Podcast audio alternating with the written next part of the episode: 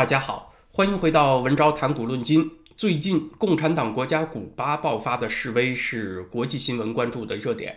示威是发生在七月十一号，我做这期节目的时候已经是七月十四号了，美东时间的七月十四号，古巴政权已经进入了逮捕和清算的节奏。但是，古巴政权呢，它现在相对比较低调，并没有想特别张扬逮捕的消息。但是，根据运动参与者。在推特上发出的名单已经有一百三十多个人被捕了。古巴的移动互联网已经被切断，试图连接网络发出消息的人被抓，呃，就包括想发出消息的记者和艺术家。古巴不是一向岁月静好吗？怎么突然间爆发了反共示威呢？那是因为民生艰难，当前古巴的物资相当紧缺。按照《纽约时报》的说法，在药店和医院里面，连阿司匹林、青霉素这种基础药物都见底了，生活必需品也相当短缺。不仅是拿那个古巴比索去购物的民众买到东西有困难，现在就连拿着外币去购物的市民买东西也有难度了，也得排上几个小时的队才买得到土豆和大米。在古巴，外汇一直是紧俏物品。所以用外汇购物，不管是在国营商店还是在私营商店，都更受欢迎。那这就说明当地的生活物资缺乏到相当严重的程度了。拿外汇购物都有了困难，物价也是翻着跟头往上涨。牛奶的黑市价涨了三倍。老百姓火就很大，再加上三天两头的停电，让老百姓也很受不了。那这就说明发电厂的燃料也很缺乏了。所以当前古巴呢，是从苏联解体以来最严重的经济困难时期，抗议在多个城镇爆发啊，就有。参与者说：“是饥饿吃掉了我们的恐惧。具体有多少人走上街头呢？人数不详。古巴和外界的联系很少，特别一切断互联网以后啊，呃，就更难具体了解当地的情况了。现在外界聚焦比较多的是首都哈瓦那西南方向的一个小城镇。这个小镇只有五万人口，但是从照片上看。”群众上街的规模，相比起他这个人口规模就相当多了啊，所以群众是相当的怒了。和所有的共产党政权一样啊，古巴把民众的抗议归结为境外敌对势力的收买和煽动啊，就是美国煽动起来的。可是要知道，美国对古巴禁运从一九六二年就开始了，到现在都快六十年了啊，都煽动了六十年，怎么今天才突然这么给力啊？呃，所以这当然是由于疫情所引起的，就是这个疫情对于古巴的经济打击非常沉重。古巴出口的最大宗商品就是蔗糖啊，由于疫情，它的产量受到了很大打击。另外一项大宗外汇收入就是旅游，在疫情开始之前的二零一九年，古巴接待外国游客数量达到五百多万人次。这个数字相当于是韩国那一年接待外国游客人数的三分之一，但是对于古巴这种经济体量的国家，这种规模的旅游业已经能够带来相当可观的外汇收入了。现在呢，由于疫情，这部分收入基本上清零就没有了，没有足够的外汇，当然它也就没有办法进口粮食和燃料，食品短缺、电力短缺，这就是必然的结果了。我们这个频道的观众绝大部分是华人网友啊，所以呢，咱们重点还是关注古巴的形势对于北京的影响，或者说，我们从古巴的形势来看共产党政权的前途命运会有怎样的启发吧。古巴它是中共的多年同志家兄弟，在那里都爆发了三十多年来最大的示威活动，矛头还是直指共产党当权者的，那当然对北京还是会有一定的冲击。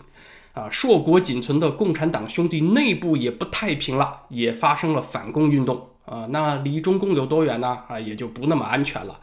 其实啊，这个事情会让中南海有一些不安的方面，还在于古巴政权镇压的气势并不强。大家想想啊，如果这样的抗议活动发生在中国，中共会怎样反应？中共维稳的思路呢，多年以来都是一定要把不稳定消除在萌芽状态。一开始就得出全力，这个是他们对那个八九学运所谓教训的总结。就是说，这个事情要发生在中国的话，那一定得大张旗鼓的逮捕，抓到的抗议者得游街示众啊啊，或者上电视认罪，那也是变相的游街，要最大化的放大恐惧，震慑其他有反抗想法的人。但是古巴当局现在看起来，它不是这个表现，他是抓了一些人，但是总体上表现低调，就是说当局还是想息事宁人，不想进一步刺激民众更加不满。古巴总统卡内尔还出来和抗议民众见面，想把老百姓劝回去，但是遇到了嘘声喝倒彩。他在气势上啊还是比较虚的。还有一种可能呢，就是古巴当局意识到困难会持续相当长一段时间，他不想一开始就出全力。但是呢，这会给人感觉共产党的气势在减弱，这对于中国民众的情绪还是会有一些间接的影响。不少朋友在我这里谈到了所谓古巴和朝鲜经验，就这两个小国都经历了半个世纪以上美国的封锁。现在还挺着呢啊，所以他们就是杠精的标杆，忍者神龟的典范啊。小国既然都能抗得住大国美国的封锁，那何况同为大国的中国呢？对于朝鲜的误解啊，咱们前两期节目解释过了。朝鲜呢，严格的说不是他自己去抗美，他是在大国之间寻找战略空间，拉上别的大国一起抗美。而对古巴的误解呢，是实际上他不怎么抗美啊，就是古巴反美早就不起劲了。他只是在意识形态上和美国敌对，但是你看他的实际行动呢？第一，他不发展核武器，所以他的威胁比朝鲜对美国威胁少多了。第二，他又不支持恐怖主义，所以他这方面的威胁又比那些呃什么伊斯兰原教旨主义势力小多了。第三呢，他现在还不输出革命了，所以古巴的策略呢，就是尽量减少美国放在他身上的注意力。古巴的人生理想是小富即安啊，日子能过得下去差不多就得了。他不是大国要崛起，所以他那个经验呢，对北京来讲确实还没多少借鉴意义。不过看起来呢，疫情还是比美帝要厉害一些啊。你看美帝都封锁了五十好几年了，他还挺着呢。这就疫情闹一年多啊，这个古巴和朝鲜这两盏社会主义明灯啊，所谓明灯就都在喊 hold 不住了。古巴呢是老百姓躺不平了，上街了。金正恩那边呢，在今年年初的劳动党大会上，他就很罕见的承认，朝鲜正在经历史上最困难时期，经济计划失败了。啊，大家看看，连小金都有吹牛吹不下去的时候，这是什么节奏啊？这个事儿啊，其实得拐个弯儿看。小金说史无前例的困难，他不仅说自己啊，他说的也是中共史无前例的困难。为什么呢？只要中国那边给他接济得上啊，朝鲜就不是史无前例的。也就是说，朝鲜现在能够得到的外援，甚至还少于2017年到2018年美朝核谈判那会儿。那两年呢，是美国政府盯得最紧的时候啊，就盯着中共。是不是在履行对朝制裁的联合国决议？就在那个时候啊，你看美国给的压力再大，中共也总能找得到办法把物资送过去啊，帮小金度过燃眉之急。而现在金正恩是喊前所未有的紧张，那也就是说北京那边确实使不上劲了啊，美国也不用盯了，中共自己就没有余力了。所以，我们看起来疫情的长期影响啊，对于那些非自由体制的社会。呃，他们还是有劣势的，他们的耐力还是不行的。我们看古巴，它虽然人均收入水平很低，普通人的工资一个月大约只有二十到三十美元。呃，尽管它今年贫富分化有所扩大，但是相比起中国，它的社会主义色彩还是更强的，它贫富差距没有那么大。二零一三年，中国社科院有个估计，古巴的基尼系数呢，也就是零点二。而中国呢，啊，怎么都得在零点五以上了，属于严重贫富分化的国家。而且古巴的公费医疗和免费教育的覆盖水准呢，也好于中国。所以古巴是个什么国情呢？就是它穷归穷，但是它保底能力强，它不容易产生由于这个社会不平等引发的广泛的愤怒。可是大家看看啊。就这个疫情对经济的影响，到现在，疫情在全球流行一年多的时间嘛，最理想的情况也要明年才能够缓解，持续的影响可能要有两三年那么久呢。啊，在这种情况下，古巴的老百姓已经躺不平了，已经 hold 不住了。那么，对于本来就存在严重贫富分化的中国，如果由于这个经济形势的打击，造成一部分人生活水准再急剧下降，那会发生什么呢？啊，大家都是共产党社会啊，大家就想一想吧。呃，古巴那边呢，老百姓的忍耐力也不是无限度的。习近平呢是想再倒回去走政府接管一切的道路啊，再把这个社会主义的色彩加重一些。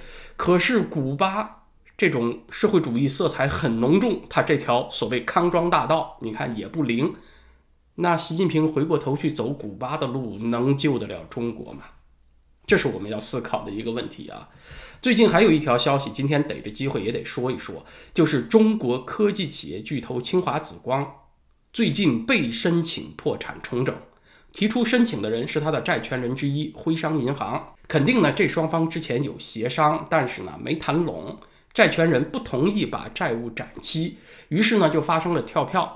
清华紫光发生了到期债务没办法偿还的违约，债权人一看你短期内筹措资金填上窟窿的可能性又没有了，干脆就向法院提出申请，把清华紫光破产重组了吧。这个破产重整或者破产重组和破产清算有一个区别，重整是指这家企业确实出现了破产的原因，也就是资不抵债，但是呢它又有保留的价值，那就由法院出面。把他的业务重新组合一下，保留一些，卖掉一些，把他的股东给换了，把企业的主人给换了，把债务调整了，来解决债务危机。清华紫光走到这一步啊，它其实原因就是和很多犯了同样错误的企业一样，是举债扩张，而且是贪多贪快。他兼并了很多的公司，在过程当中呢，背上了沉重的债务。他收购兼并来那些业务呢，又没有办法创造足够的现金流支撑这么庞大的债务，所以呢，还本付息还不上就垮掉了。紫光、万达和安邦，他们都是所谓大国崛起的企业版啊，走的都是那个大国崛起的道路。清华紫光它负债率高了以后呢，当然从银行贷款就有困难，所以它在国内和国外的债券市场发行了大量的企业债券来筹资。它公司近年的战略是从新到云，就是把业务目标锁定在开发芯片和云存储技术上。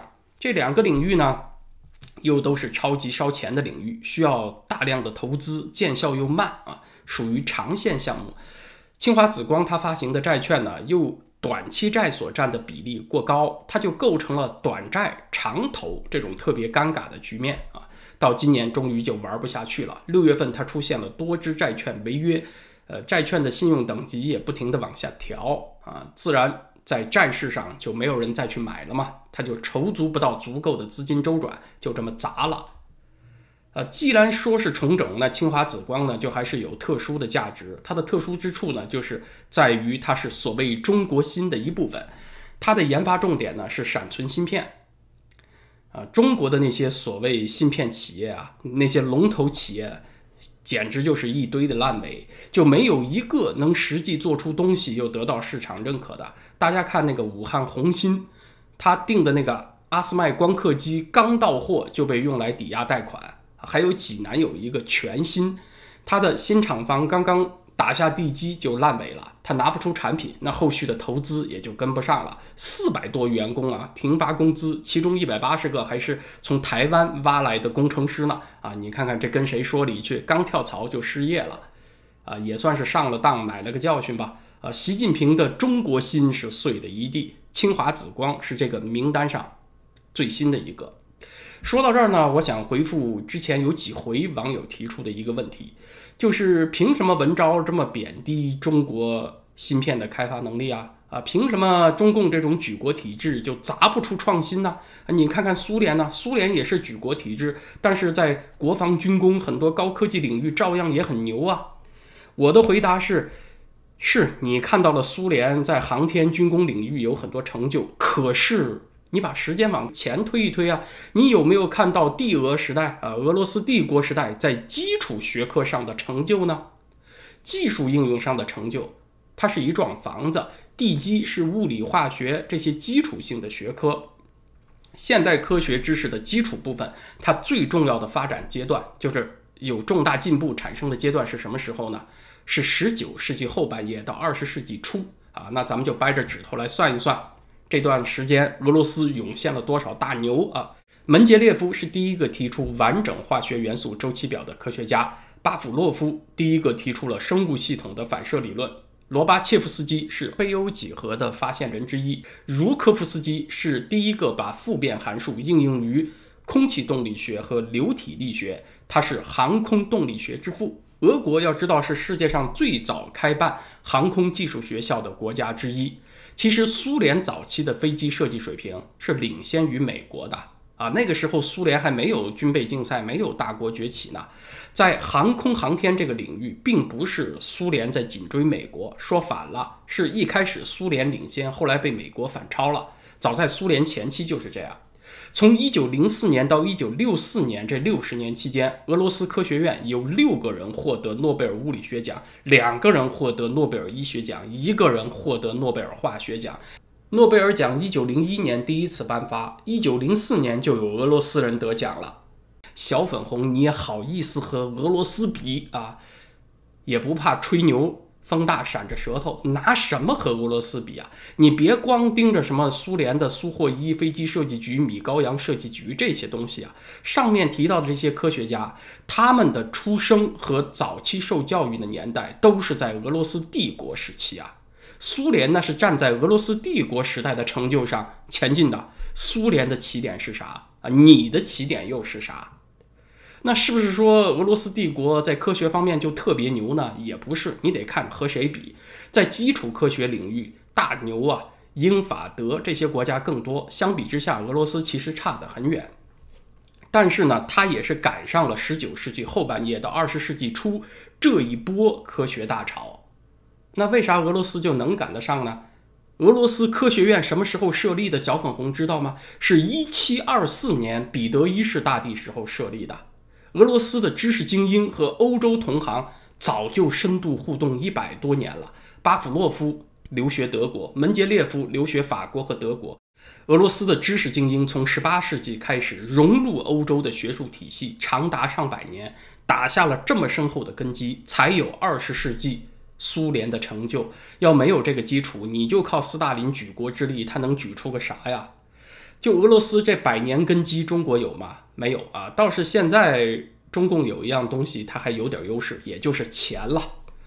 虽然说俄罗斯帝国时代打下了一定的基础，但是自从二十世纪苏联兴起和西方世界隔绝以后啊，大家看一看二十世纪后半叶兴起的那些新兴学科领域，苏联就全面落后了。新材料科学。生物医药、微电子、计算机，对吧？有一样算一样。二十世纪后半叶，苏联就开始全面落后了。也就是说，俄罗斯它虽然打下了一定的基础，有老本儿啊，老本儿也有吃干的时候。你要和世界隔绝，你往后面就追不上了。俄罗斯尚且如此，何况还没有老本儿，还不如俄罗斯的国家呢？时事话题呢，咱们今天聊到这儿啊，顺带也回应了之前网友提出的一些问题。明天星期四，在咱们的会员网站文招点 ca 上，我也想来聊一个和时事有关的话题，就是美国从阿富汗撤军，塔利班又有重夺天下之势。中国有一批人对此非常兴奋，如胡锡进之流。那明天我们就来探讨一下这十多年美国在阿富汗行动的得失，有没有什么方向上的错误，有没有什么误判？以及呢，中亚形势的变化对于中国、对于世界的影响，也提一下。中国大陆的网友翻墙有困难的，可以通过网门订阅成为我们的会员。